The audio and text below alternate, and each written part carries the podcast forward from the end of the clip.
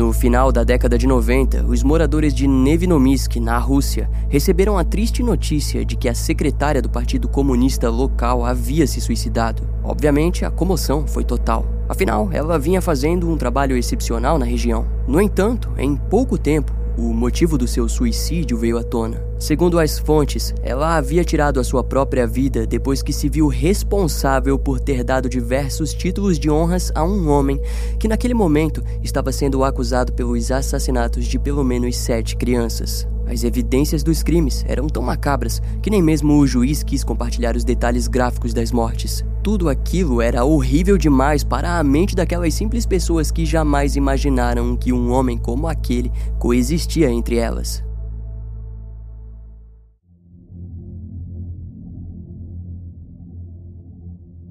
Então já deixa o like nesse vídeo e ativa o sininho de notificações que eu te conto tudo. Um garoto chamado Alexander Nes69 tinha 15 anos quando desapareceu. Os seus familiares e a polícia da cidade de Nevnomisk cobriram uma área enorme de busca. A comunidade, comovida pelo desaparecimento do garoto, o qual conheciam, decidiu participar ativamente das buscas, incluindo colegas e professores. O caso ocorreu em novembro de 1973, momento no qual desaparecimentos de crianças não eram tão comuns na região, fazendo com que a polícia acreditasse que Alexander houvesse fugido por conta própria. Na época do seu desaparecimento, o garoto havia recém entrado em um clube para meninos chamado Cherge, e esse tal grupo pertencia ao professor Anatoly Slivko, um verdadeiro amante de filmes e um incentivador nato para as crianças de Nevinomisk. O homem costumava fazer diversos projetos com as crianças e os pais delas o adoravam. Eventualmente, as buscas por Alexander mobilizaram a criação de pôsteres, que foram espalhados ativamente pelo próprio Anatoly e seu grupo de crianças. Porém, o caso acabou se tornando um mistério,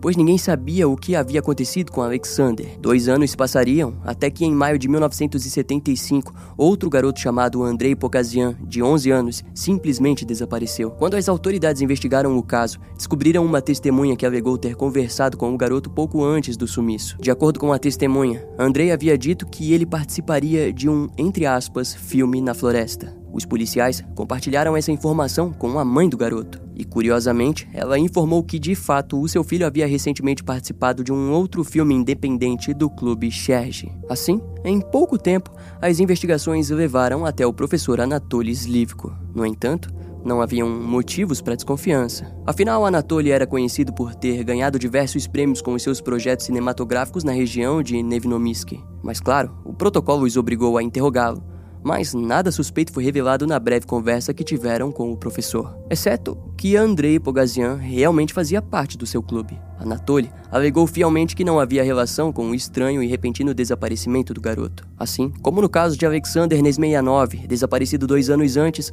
o caso de Andrei foi eventualmente esquecido e arquivado. No decorrer dos anos seguintes, nenhum novo caso de desaparecimento foi relatado e as coisas permaneceram normais. Foi então que, em 1980, o garotinho Sergei Fatniev, de 13 anos, desapareceu. A investigação foi curiosa pois ele era conhecido na região por ser muito ativo no clube Cherge e costumava ser visto ao lado do professor Anatoly. A diferença é que estranhamente não foi encontrado nenhum vestígio de Sergei, ele parecia ter evaporado sem qualquer testemunha. Então, quatro anos depois, outro adolescente de apenas 15 anos, chamado Vyacheslav Kovistik, desapareceu na região de Nevinomisk, mas ele não possuía nenhum tipo de conexão com Anatoly. No ano seguinte, o jovem Sergei Pavlov, de 13 anos, sumiu sem deixar rastros. As autoridades investigaram o caso, mas acabaram informando aos pais do garoto que ele possivelmente havia fugido. Em contrapartida, uma testemunha e vizinha da criança disse à polícia que Sergei desapareceu no dia 23 de julho de 1985,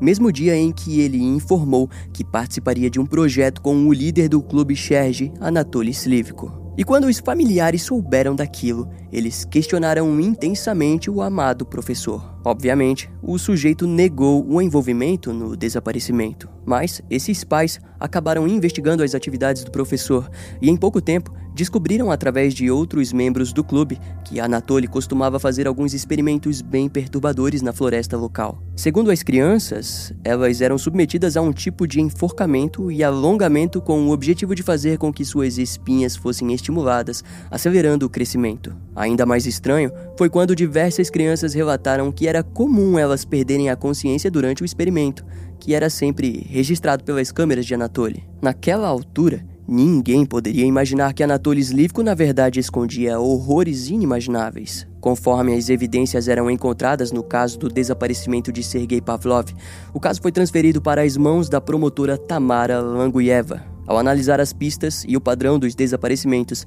ela logo percebeu a estranha e nítida presença do professor Anatoly e seu clube de filmes. Quando os parentes das crianças desaparecidas foram interrogados, todos eles informaram que era comum participarem de filmes caseiros do professor, algo que acontecia com o consentimento dos adultos. O clube foi investigado, mas nenhum vestígio de algo ilegal foi encontrado. À primeira vista, tudo parecia apenas uma breve coincidência. Entretanto, quando as crianças começaram a ser ouvidas, Todas elas relataram os experimentos de enforcamento. Alguns membros antigos compartilharam que sofreram um tipo de perda de memória, possivelmente causada pela perda de consciência durante o ritual dos filmes. A promotoria acreditava que, na verdade, as crianças eram postas a um fio de morrerem quando eram reanimadas pelo professor, causando assim uma certa amnésia. E em dezembro de 1985, através de um mandado de busca, a residência de Anatoly foi investigada. No local, quase nada incriminatório foi encontrado. Em contrapartida, quando o clube foi novamente investigado, uma espécie de câmera foi descoberta.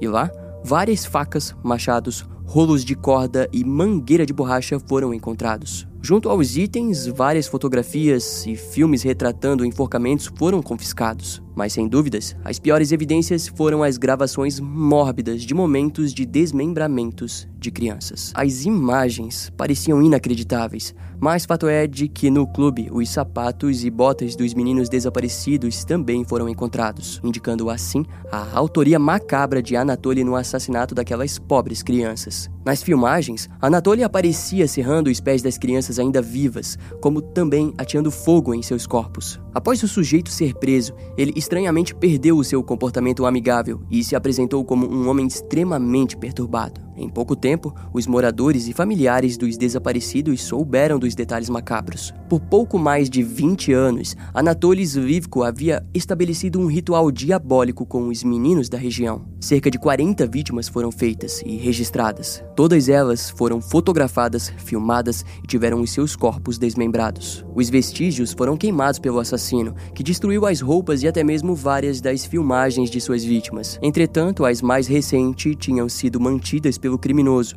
que as utilizava para gratificação sexual. Os sapatos das vítimas, por outro lado, eram sempre mantidos como troféus. Através de diários, Anatoly também registrou cada um dos seus experimentos, descrevendo o grau de excitação e elaborando novas fantasias para elevar ainda mais o grau de excitação sexual. Os investigadores perceberam que o longo tempo sem matar indicava que o criminoso conseguia se suprir por meses ou anos, mas em algum momento ele precisava que os novos estímulos fossem produzidos. Em outras palavras, novos experimentos. Anatoly Slivko é aquilo que alguns anos mais tarde seria chamado de assassino por luxúria, uma espécie de criminoso que retira o prazer na dor, sofrimento e humilhação de suas vítimas. Entre os registros encontrados, as autoridades observaram a perturbadora filmagem do corpo de Sergei Fatniev sendo desmembrado e depois reorganizado diante as câmeras. E quando questionado pelo motivo de ter feito aquilo, Anatoly respondeu que fez para que pudesse se satisfazer sexualmente mais tarde. Os envolvidos naquele caso tiveram de conceber a existência de um homem como ele, que não possuía nenhum tipo de remorso, repulsa ou vergonha pelos seus atos desumanos. Anatoly era a essência mais sombria do termo assassino em série, algo que só seria visto novamente quando Andrei Chikatilo surgiria para se tornar o estripador da floresta. E até aquilo não acontecer, os horrores cometidos pelo professor maníaco assombraram a Rússia por anos.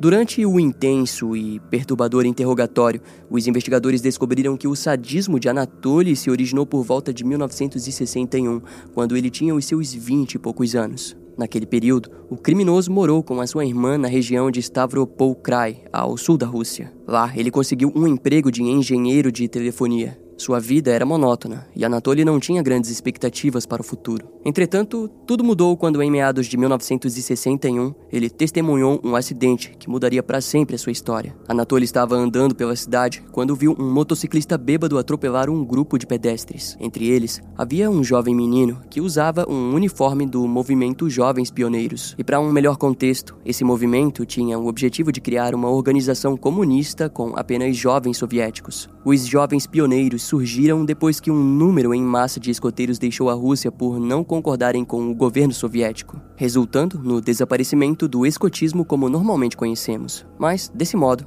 a cena do jovem ferido fatalmente excitou Anatoly. Absolutamente tudo no momento do acidente estimulou ele a ponto de garantir um orgasmo. Em interrogatório, o criminoso explicou que jamais conseguiu se esquecer das convulsões, do cheiro de gasolina, do fogo e da agonia que o garotinho estava sentindo. Acima disso, o maior ápice foi quando Anatoly se sentou em um ponto de ônibus e ficou observando a cena por vários minutos até que a ajuda chegasse. Ele disse que o garotinho parecia indefeso e seu uniforme fortificava aquilo. Mais tarde, quando Anatoly soube que a criança não sobreviveu aos ferimentos, ele ficou perturbado e melancólico. A experiência de presenciar aquele evento fez com que a contemplação da dor do garotinho o desse uma falsa sensação de poder, a qual ele conectou aos prazeres. E ainda pior, naquele momento, Anatoly percebeu que desejava ter relações sexuais com crianças do sexo masculino. O evento também desenvolveu um feitiço por sapatos em sua mente. Entretanto, Anatoly não cedeu imediatamente a esses desejos. No final de 1962,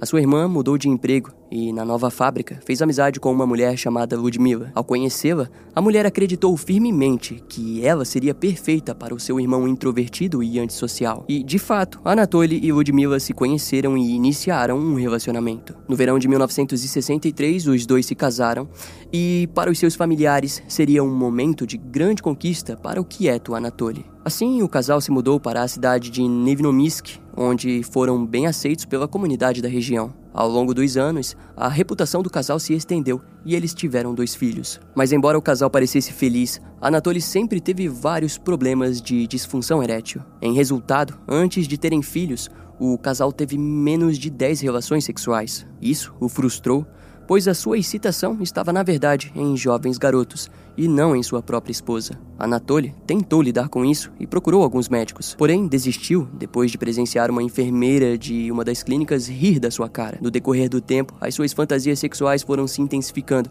e ele erroneamente se convenceu de que só poderia alcançar uma verdadeira ereção vivendo as suas fantasias. E embora solitário e reservado, sempre foi um homem organizado e não seria diferente quanto às suas fantasias. E para alcançá-las, ele decidiu criar um clube juvenil com o intuito de incentivar as crianças da região de Nevinomisk a entrarem no movimento dos jovens pioneiros. À primeira vista, o homem estava sendo um exemplo perfeito de cidadão russo. Para ele, o plano estava funcionando, pois foi através dele que Anatoly conseguiu se aproximar de diversos meninos. Além disso, também alcançou a confiança dos pais das crianças. Entretanto, antes que pudesse se aprofundar no clube, ele foi alvo de um incêndio criminoso. De acordo com as fontes, o autor do incêndio foi um jovem adolescente que teria sido molestado por Anatoly. Contudo, nenhuma acusação foi feita contra ele, fazendo com que um novo clube fosse criado. Assim nasceu o Cherge, que ficava a 5 quilômetros de sua residência. Lá, Anatoly se escondia através de projetos para os jovens pioneiros,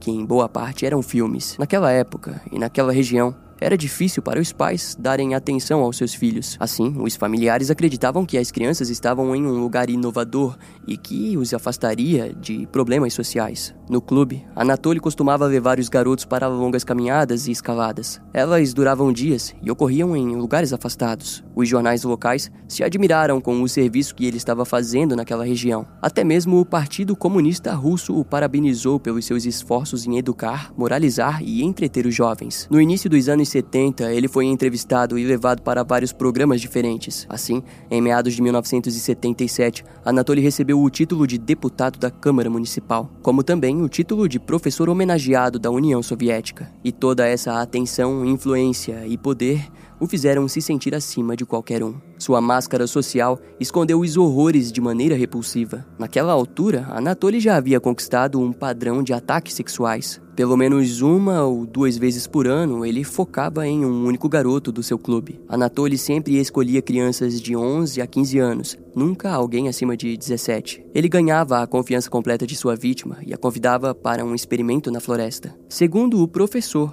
o experimento seria a encenação de um guerrilheiro sendo executado por soldados nazistas. O processo era todo gravado e registrado. Normalmente, a criança se divertia com a atuação e não percebia que havia perdido a consciência, a ponto de Anatoly precisar ressuscitá-las. Por anos, aquele tipo de atitude o satisfez, e a cada novo ato ele intensificava, chegando ao ponto de comprar uniformes novos dos jovens pioneiros para os enforcamentos. Ele falava para a criança não comer antes das filmagens, para que ela não acabasse vomitando e se afogasse. Anatoly engraxava os sapatos e, no momento do enforcamento, anestesiava os jovens com a inalação de éter. E após pôr a corda em volta do corpo do jovem desacordado, ele tirava suas roupas e botava o corpo em posições sugestivas. Esse padrão de molestamento durou 22 anos, resultando em 43 vítimas, sendo sete delas mortas. Porém, algo mudaria em 1964, quando em uma das gravações ele pegou o menino desacordado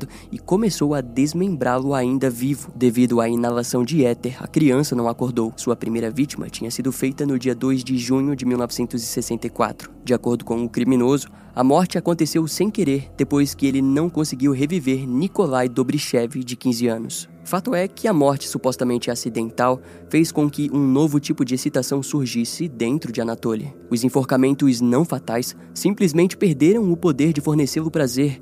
Ele agora estava decidido a matá-los. Depois que Nikolai foi morto, ele desmembrou o corpo e jogou os pedaços no rio Kuban, para em seguida destruir as imagens que gravou do ato. O único item que Anatoly guardou foi o sapato do garoto. Em maio de 1965, a sua segunda vítima foi Alexei Kovalenko, e a partir daqui, ele guardaria todos os registros do enforcamento, abuso e desmembramento. Na época, Alexei foi dado como desaparecido pelos seus familiares, mas o caso foi esquecido depois que as autoridades garantiram que ele havia fugido. E aquele erro fatal nas investigações renderia mais de sete assassinatos cometidos em 11 anos.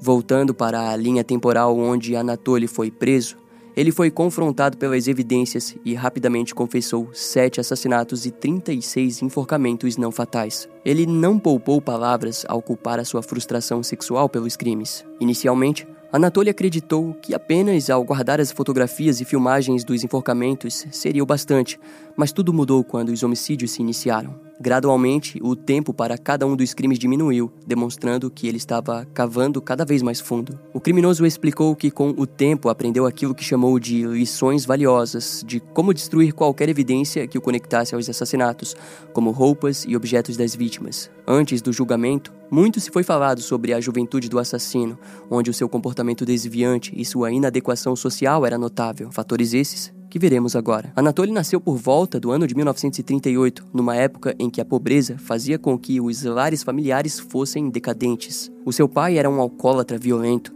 e as brigas eram constantes. Para piorar, Anatoly sempre foi uma criança muito doente e sofria de longos momentos de insônia. Todos esses fatores fizeram com que ele se desenvolvesse como um jovem solitário. A infância do assassino foi apresentada como triste, instável e de extrema fome. Ao longo da sua juventude, ele presenciou as atrocidades causadas pela Segunda Guerra Mundial e principalmente pela invasão nazista na União Soviética. Durante os momentos de bombardeios, onde crianças e adultos se escondiam em diferentes lugares para sobreviverem, Anatoly era julgado e evitado por conta da sua aparência desnutrida e degradante. Em uma conversa com o psiquiatra da prisão, ele disse se lembrar nitidamente do dia em que presenciou os restos mortais mutilados de uma mulher empilhados juntos a um cavalo morto. Na puberdade, Anatoly se viu como homossexual e notou dificuldade em manter uma ereção. Aquilo o envergonhou ao ponto de conter sua verdadeira sexualidade, como também o tornou um homem frustrado e sem habilidades sociais ou autoestima. Em 1956, ele foi reprovado em uma prova para conseguir uma bolsa na Universidade Estadual de Moscou, fato que o fez iniciar a busca pela vida militar. No entanto, dentro das bases militares, ele era frequentemente alvo de zombaria por sua personalidade retraída. Quatro anos depois, o exército soviético previu que Anatoly se tornaria um homem fraco e o dispensou por problemas de saúde. Depois disso, ele foi morar com sua irmã, onde daria os seus primeiros passos para se tornar um assassino em série. E agora, retomando a nossa linha do tempo, onde Anatoly está preso, antes do julgamento começar, de fevereiro e março de 1986, Anatoly levou as autoridades até os restos desmembrados de suas vítimas. Dos sete assassinatos, seis corpos foram encontrados. As autoridades apenas não conseguiram localizar os restos que foram jogados no rio Kuban em 1964, quando ele fez sua primeira vítima. Anatoly foi acusado pelos sete assassinatos, sete acusações de abuso sexual e sete acusações de necrofilia. Em junho de 1986, diante o tribunal, o criminoso alegou inocência e a defesa corajosamente informou que os assassinatos foram acidentais. Entretanto, diante as provas, o júri facilmente o condenou em todas as acusações. E a sua sentença foi a pena de morte. Anatoly foi então rapidamente levado para a prisão de Novocherkassk. Os advogados do assassino tentaram abrir um recurso, mas o Supremo Tribunal da Rússia negou o processo. Curiosamente, antes de sua execução, o investigador Viktor Burakov procurou pela ajuda do criminoso para que ele pudesse ajudá-lo em uma caçada brutal ao estripador da floresta que estava atuando na região de Rostov Oblast. Exatamente, estamos falando de Andrei Chikatilo. Claro, naquela época ninguém conhecia sua verdadeira identidade, mas na conversa, o investigador pediu ajuda para que Anatoly o desse uma visão geral de quem poderia ser o responsável pelas mortes. E, supostamente, o criminoso deu uma visão interessante sobre a mente de um assassino em série, mas não o bastante para capturar o criminoso. Entretanto, o ponto que mais chamou a atenção foi de que Anatoly sugeriu que as escolas deveriam ensinar sobre a aceitação da sexualidade, o que para ele poderia evitar que criminosos como ele surgissem dentro da sociedade. Algumas horas antes de ser executado, no dia 16 de setembro de 1989, Anatoly Slivko deu suas últimas informações de quem poderia ser o assassino. Depois disso, ele foi levado até o final do corredor da morte e posto dentro de uma sala à prova de som na prisão de Novocherkassk. Alguns minutos depois, Anatoly foi executado com um único disparo na região da orelha direita. No ano seguinte, o estripador da floresta foi finalmente identificado como Andrei Chikatilo e acabou sendo preso e condenado em 52 assassinatos. Assim como Anatoly, o criminoso foi executado com um único disparo dentro de uma sala fria e silenciosa.